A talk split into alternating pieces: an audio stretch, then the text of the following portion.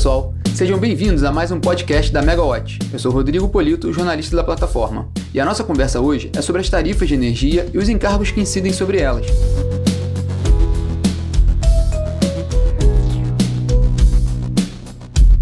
Afinal, por que o consumidor tem a impressão de estar pagando uma conta de luz elevada no país? Para falar sobre este assunto, recebemos Sandoval Feitosa, diretor da ANEL. Mais uma vez, o podcast foi gravado à distância devido às medidas de isolamento social por causa da pandemia de Covid-19. Espero que aproveitem a conversa.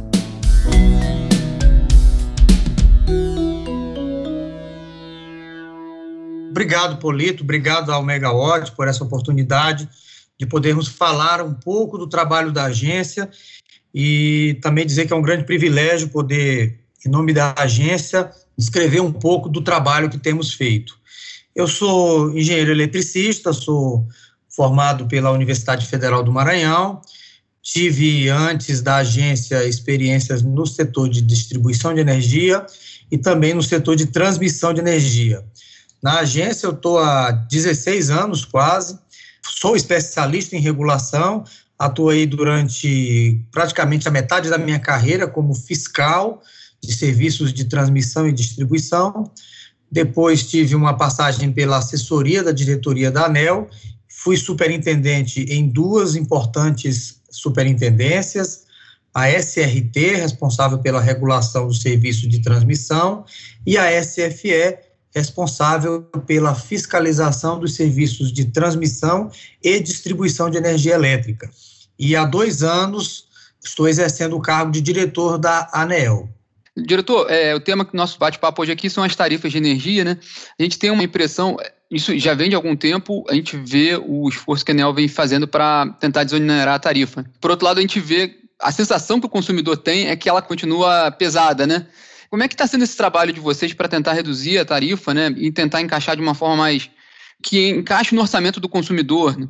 Maravilha. Obrigado mais uma vez pela oportunidade de falar de um tema tão sensível e tão importante para a sociedade brasileira como um todo, que é a tarifa de energia elétrica. Como todos nós sabemos, a tarifa é um item essencial da vida do brasileiro, da indústria, e a tarifa mais alta ela por ser um item essencial, ela pressiona muito mais as famílias mais vulneráveis, diretamente, seja pagando uma conta de energia mais cara, como também indiretamente na forma de inflação, porque onera a indústria, onera o comércio e isso repercute nos preços de bens e serviços.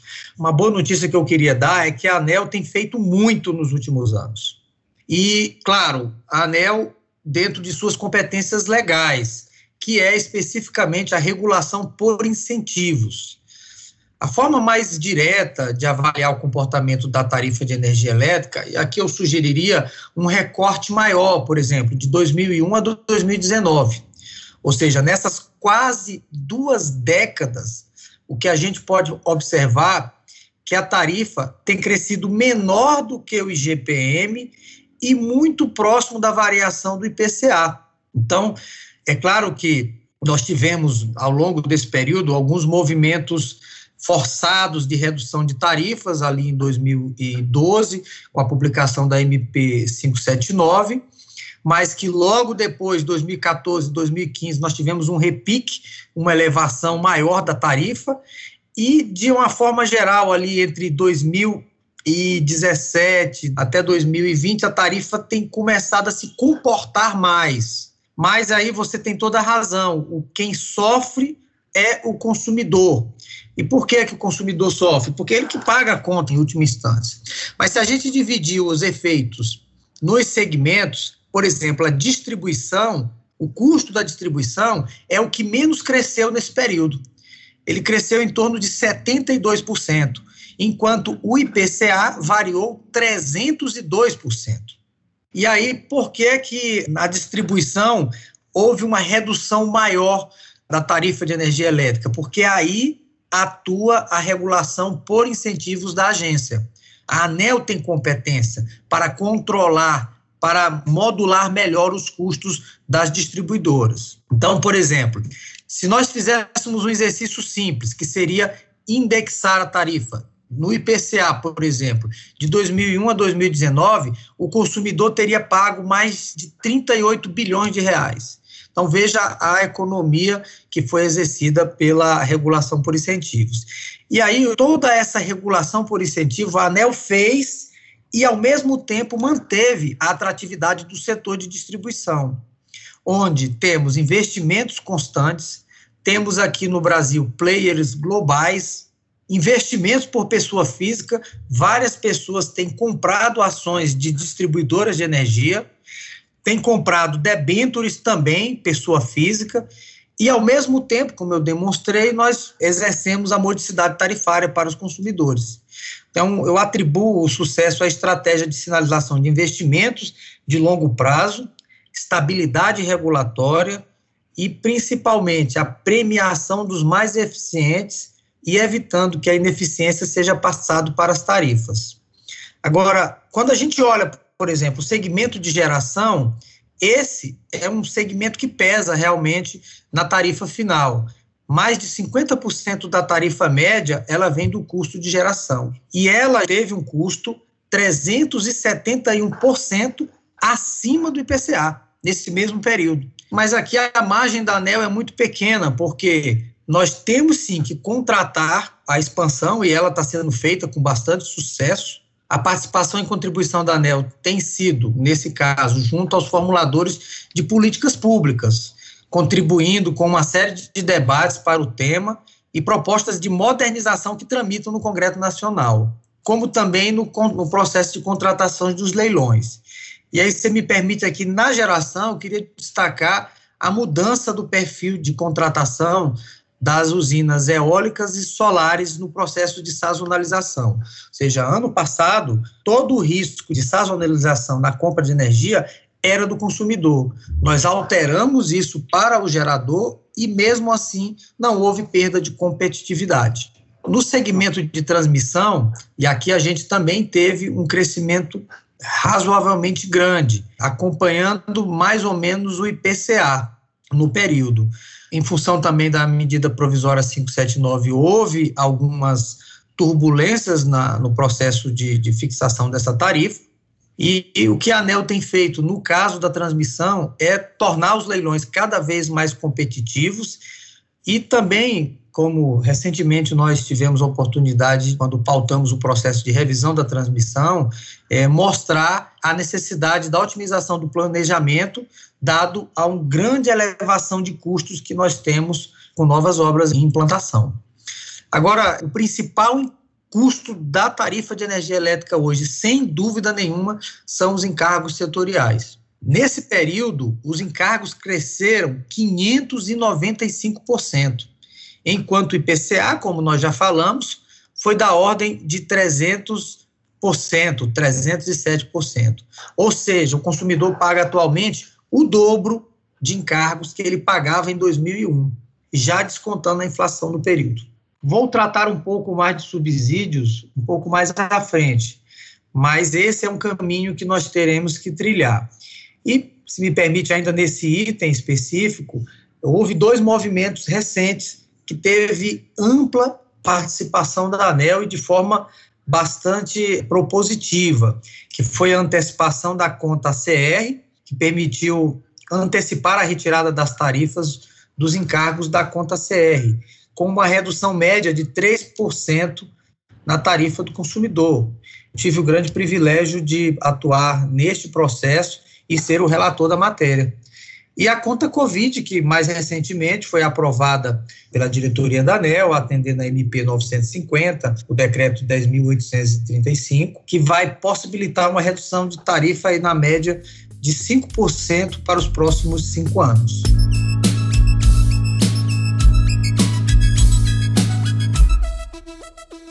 Só uma dúvida, assim, eu sei que é cedo, mas você acha que é possível também, em algum momento, antecipar a quitação da conta Covid, se tudo se desenrolar da melhor maneira possível nos próximos anos? Sim, a conta ACR foi um grande aprendizado para a ANEL.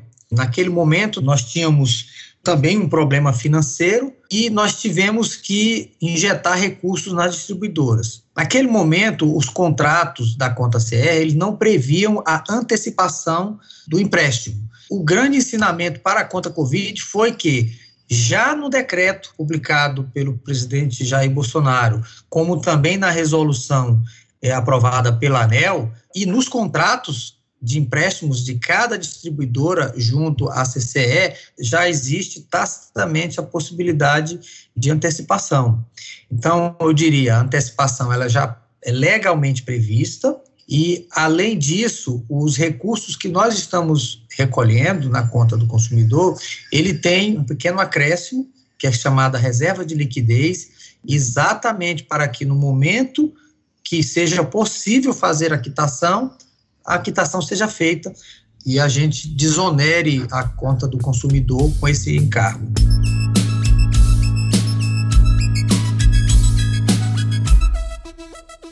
Diretor, a gente tinha comentado do encargo, você colocou muito bem que é o que mais cresceu nesse período todo, né?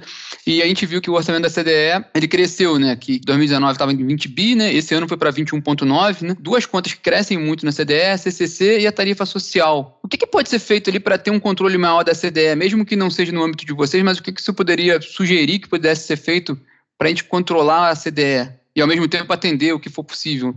Se nós avaliarmos duas rubricas, essas que você citou, Primeiro, a tarifa social. Nesse ponto especificamente, eu me permitiria discordar, porque eu vou mostrar aqui que ela não é o principal item de custo da CDE. Na minha perspectiva, inclusive, ela não houve tanta elevação da tarifa social. Quando avaliamos, por exemplo, no horizonte de longo prazo, entre, por exemplo, 2013 a 2020, a tarifa social saiu de 2,20 para 2,66 bilhões de reais, ou seja, representou um acréscimo da ordem de 21%. Mas atualmente a tarifa social representa apenas 12% do orçamento da CDE. E aí, quando a gente olha para o perfil do consumidor brasileiro, principalmente na região nordeste e norte do país, também com a região centro-oeste, a gente percebe que esses consumidores eles precisam desse subsídio nas tarifas exatamente para terem uma vida mais digna. Isso é uma política pública e eu considero a das mais justas que temos. Agora, parte deste aumento, quando a gente olha a crise da pandemia da Covid-19, nós temos que lembrar que o governo federal, por meio da medida provisória 949, fez um aporte de aproximadamente um bilhão de reais para o pagamento da tarifa social de baixa renda. Ou seja, o governo federal ele fez um aporte no meio de toda a crise fiscal que o país vive, depressão de receitas, ainda assim houve um aporte de um bilhão de reais para custear essa política pública. Por outro lado, quando avaliamos no horizonte também de longo prazo, os principais responsáveis pela elevação da CDE foram a CCC e os subsídios, que passaram de 8,5 bilhões de reais em 2013 para 15,98 bilhões em 2020, ou seja, um crescimento de 88%. E quando a gente olha essas duas rubricas especificamente, elas representam 73% do orçamento da CDE. Então, na minha perspectiva, esses são os alvos a serem alcançados no curto e médio prazo, no sentido de reduzir os encargos pagos pelos consumidores. E aqui eu também destaco que a MP 988 ela já endereça parte do problema. No médio prazo, a questão dos subsídios da geração incentivada. Uhum. E esse é o subsídio que mais vem crescendo. Com a MP, embora possa haver crescimento pelos próximos cinco anos, há uma sinalização clara e transparente para que no futuro o subsídio deixe de crescer. Ainda que pese bastante os custos com a CCC, Aí eu queria destacar que, no caso da CCC, nós temos sim problemas com esse custo que atende uma quantidade pequena de pessoas, notadamente na região norte do país, mas é, tem um custo muito elevado. E especificamente ano passado, ele explodiu em função do risco de desabastecimento no estado de Roraima. Nós sabemos, houve o, a suspensão do fornecimento de energia elétrica pela Venezuela e houve a necessidade de geração praticamente 24 horas por dia para atender todo o estado de Roraima. Isso elevou bastante o custo da CCC. Mas nesse ponto, é, a ANEL tem feito ações importantes, desde o processo de fiscalização, foi feito leilões para a contratação de energia em sistemas isolados, leilões com fontes mais baratas, é, fontes renováveis, é, tem o leilão também de eficiência energética no estado de Roraima. Então, a gente acredita que a própria interligação do estado de Roraima através da linha Manaus-Boa Vista, ou seja, esse conjunto de ações de forma sinérgicas, eles tendem a reduzir o custo de CCC para o estado de Roraima. Mas, paralelamente, nós temos diversas é, obras de, com subrogação de CCC nos estados do Acre, Rondônia e o estado de Amazonas, que, no médio prazo, a gente acha que esses custos deverão ser reduzidos.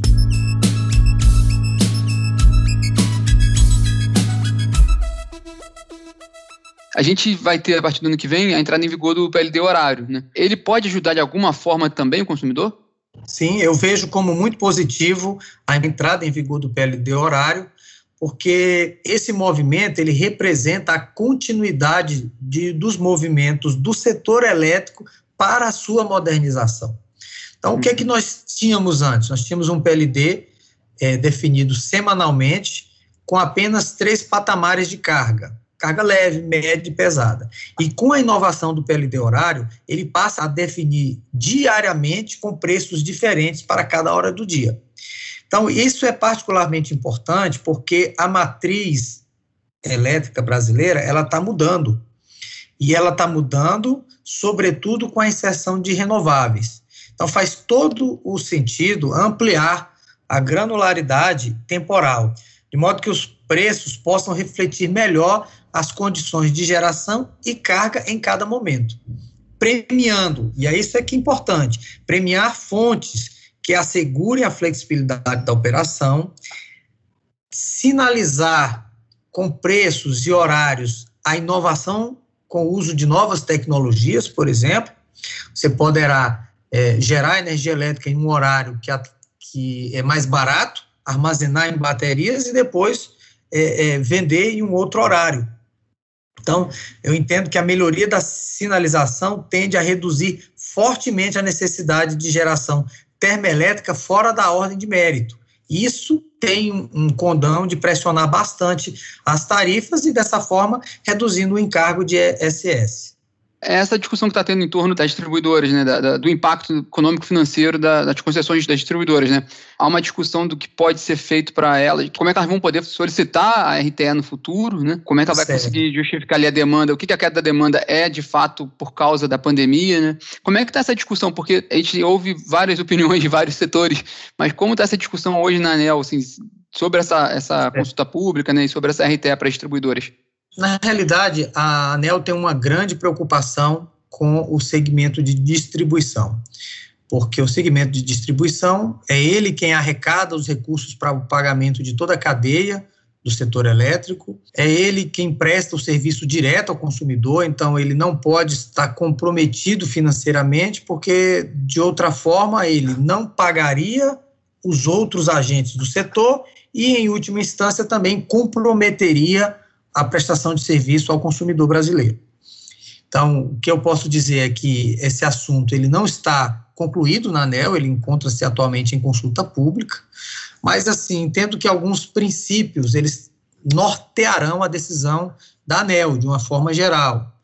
Sim, entendo que dentro do processo de regulação e gestão das concessões de distribuição, é importante a gente definir uma o que eu chamo uma base principiológica para o debate, do qual nós não podemos nos afastar. Então, é importante que a gente identifique, filtre soluções que são sustentáveis e equilibradas. E aqui, se você me permite, eu gostaria de destacar alguns pontos. O primeiro deles é separar o que é extraordinário do ordinário. Então, não é o momento de reabrirmos discussões acerca de todas as metodologias de regulação econômica da ANEL, mas tão somente identificar e quantificar a perturbação extraordinária no eventual desequilíbrio econômico e financeiro das concessões. Então, veja, a ANEL ela tem uma regulação sólida que tem sido aprimorada ano a ano. Então, nós não podemos desmontar tudo isso condão de dizer, olha, precisamos refazer uma lógica, uma métrica, uma regulação para tratar esse caso específico. Eu acho que o ideal é nós verificarmos o que nós temos atualmente. A gente consegue, é, com algum ajuste, acomodar a perturbação do evento? Outra coisa, separar risco de incerteza. Toda atividade empresarial tem riscos e a atividade de distribuição, ela não é diferente. Inclusive, quando a gente avalia o WOC da distribuição, ele é um WOC diferenciado.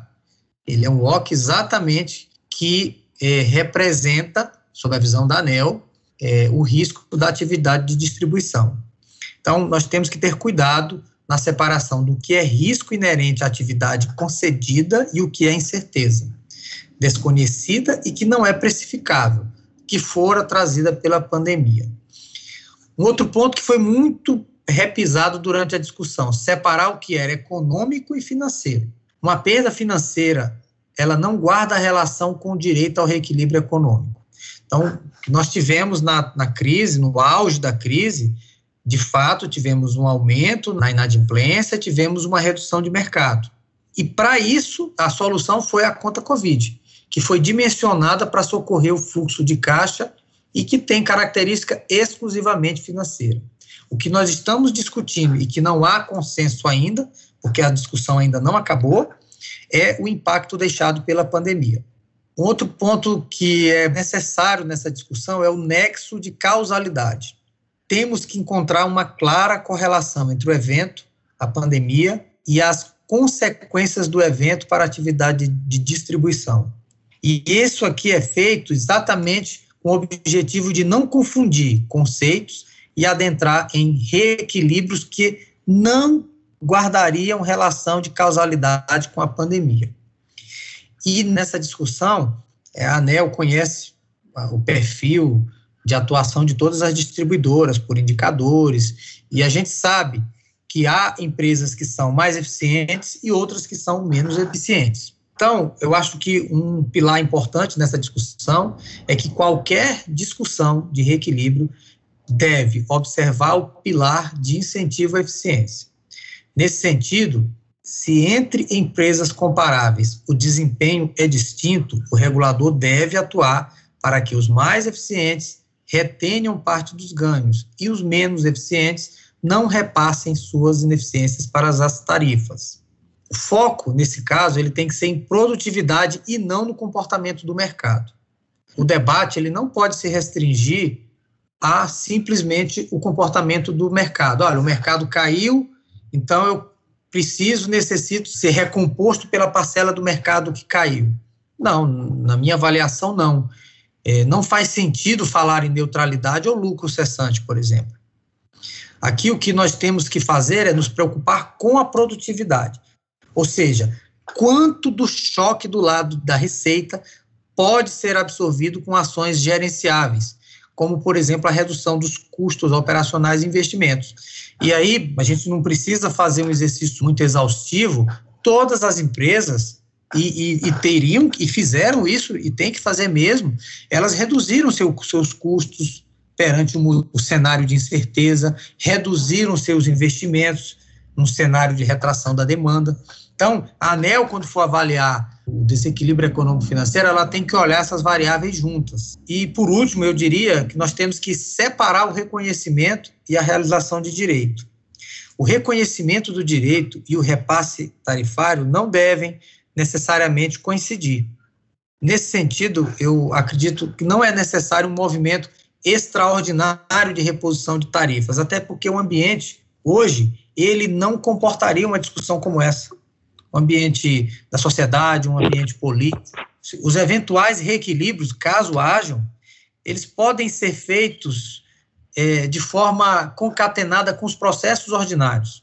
Além disso, algumas variáveis recomendam um tempo maior de análise, ou seja, é, a gente avaliar o efeito da pandemia dentro da pandemia, a gente pode não ter uma exata dimensão do tamanho do problema. O ideal é aguarda um pouco, vamos ver como as variáveis se comportaram. A partir daí, nós com calma, serenidade, temperança, analisamos todos os efeitos da pandemia. Então, assim, o que eu quero dizer em outras análises?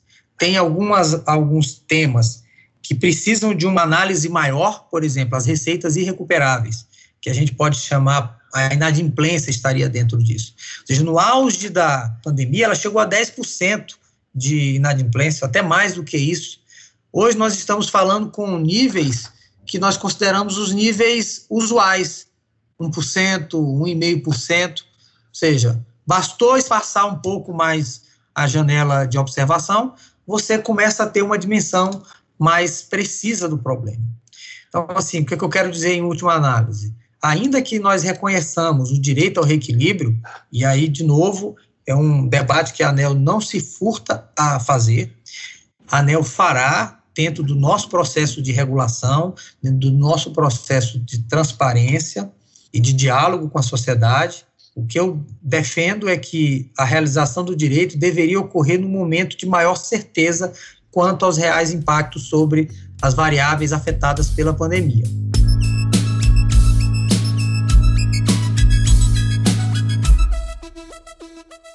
O que mais pode ser feito para desonerar a tarifa para o consumidor? Bem, como eu tinha dito já no início da nossa conversa, essa batalha ela tem de contar com muitas frentes e envolver diversos atores. Congresso Nacional, Poder Concedente, os governos estaduais e eu diria até os municipais. Mas temos conseguido algumas vitórias. E aqui eu já tratei antes a MP 998, que ataca os subsídios às fontes incentivadas que, como eu falei no início também, ele é o item que mais tem crescido nos últimos anos. Que aqui, só para ter uma ideia, é, Polito, de 2013 a 2020, esse subsídio cresceu de 586 milhões para 3,241 bilhões de reais, ou seja, um crescimento de 553%. Então, assim, com o texto da MP, embora os subsídios ainda cresçam nos próximos anos, porque nós, dentro daquilo que eu falei, da estabilidade regulatória e o próprio Congresso Nacional, que tem inclusive o poder do príncipe junto com o presidente da República, eles respeitam isso e que é, isso é importante para recepcionar investimentos no país. Ou seja, durante o período de 12 meses, quem pediu outorga ainda na ANEL fará jus ao subsídio. Depois disso, claro, haverá gradativamente a redução desses subsídios. E aí também na, no, no, no âmbito da MP 998 tem uma contribuição importante, que é a reversão de, de recursos não utilizados de PID e eficiência energética para a CDE, com o potencial de reduzir o impacto da conta Covid nas tarifas. E aqui, dentro daquele espírito que eu falei do, dos vários atores, eu queria citar o PLS 232, que é um projeto de lei de autoria do senador Marcos Rogério, presidente da Comissão de Serviços de Infraestrutura do Senado Federal, que traz inovações relevantes para o setor de energia.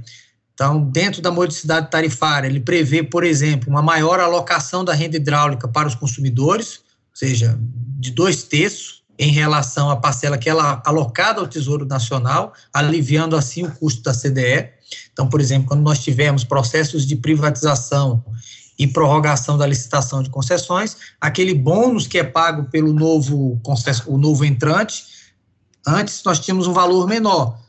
Pela proposta aqui, dois terços, ou seja, 66% iria para o, o, a redução, para aportar na CDE e traria modicidade tarifária.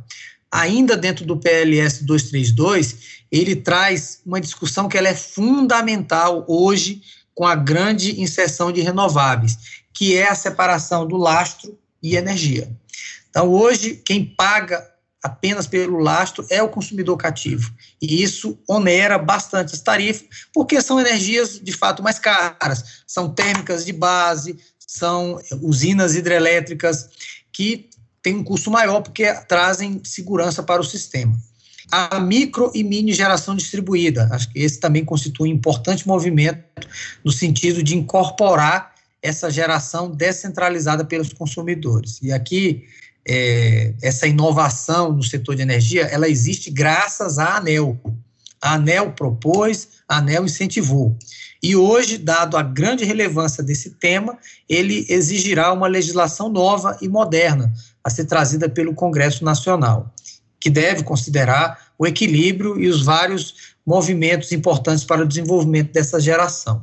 Eu acho que, é, Polito, se nós, de uma forma geral, tivéssemos, conseguirmos caminhar com todos esses movimentos, ou seja, a medida provisória que foi proposta pelo presidente da República, seja aprovada, aprimorada e aprovada no Congresso Nacional, incorporando inclusive vários movimentos do PLS 232, é, a legislação da micro e mini geração distribuída e todos esses outros movimentos que nós citamos, é, num horizonte de médio prazo, a gente espera que a tarifa de energia elétrica reduza para o consumidor brasileiro, uma vez que nós só conseguiremos crescer enquanto país e sermos inclusivos. A energia elétrica ela é fundamental nesse processo. Ela tem que ser abundante, ela tem que ser renovável e ela tem que ser barata. Então, nós temos, sem sombra de dúvida, os dois primeiros atributos. O terceiro é um trabalho aqui que terá que ser desenvolvido por todos nós.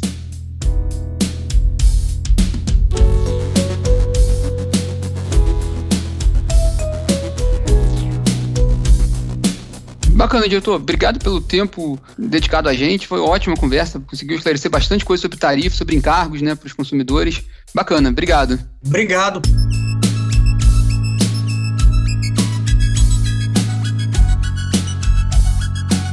Bom, pessoal, este foi o nosso podcast dessa semana. Se vocês tiverem dúvidas sobre tarifas e encargos, basta consultar a nossa plataforma.